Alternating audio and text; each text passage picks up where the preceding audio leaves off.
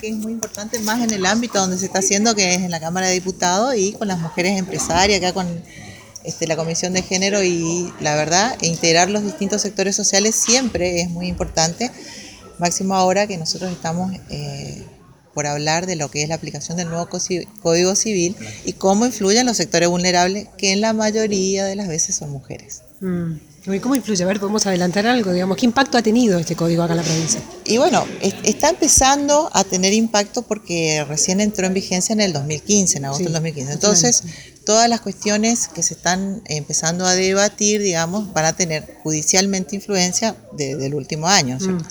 Sí se notan los impactos en la parte administrativa, en todo lo que es uniones convivenciales y matrimonios igualitarios, este, este, convenciones matrimoniales respecto a la distribución de los bienes, en la parte administrativa lo que sería registro de las personas.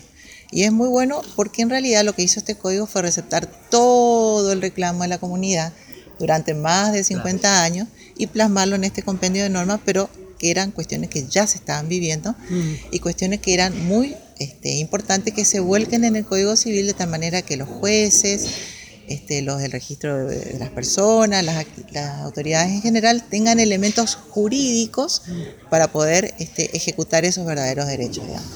¿Qué conocimiento tienen, sobre todo, usted decía recién, sobre todo las mujeres, de los alcances de este código, los beneficios eh, que, les brinda, digamos, a estos sectores por ahí vulnerables y desprotegidos?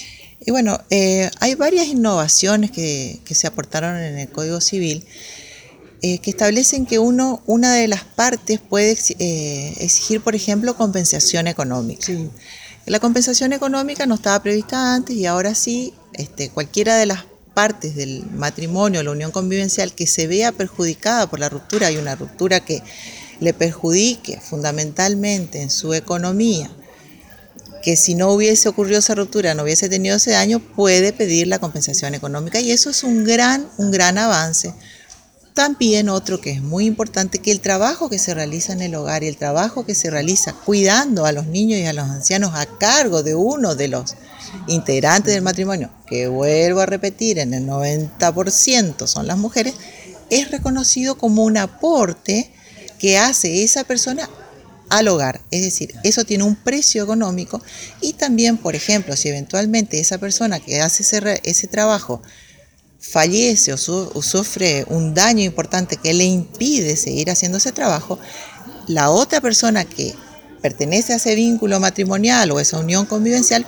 puede exigir una reparación del daño perdido porque esa persona ya se encuentra discapacitada o no puede cumplir más esa función dentro del hogar, que es un gran reconocimiento para la labor de todas las madres y bueno, también en algunos casos padres que trabajan en el hogar y que nunca fue reconocido y si fue reconocido fue por un ejercicio que hace el juez para tratar de demostrar y, hacer un montón de pruebas que antes se hacía para darle valor a este trabajo que se hace en el hogar.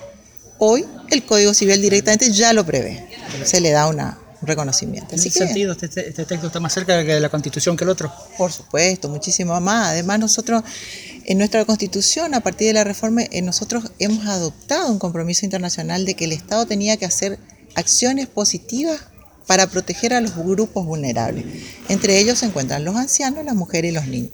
Este código civil, tomando palabras, ¿no es cierto?, de mis queridas colegas Marisa Herrera, Carmen Máger de Carlucci, tiene, diría, cara de mujer.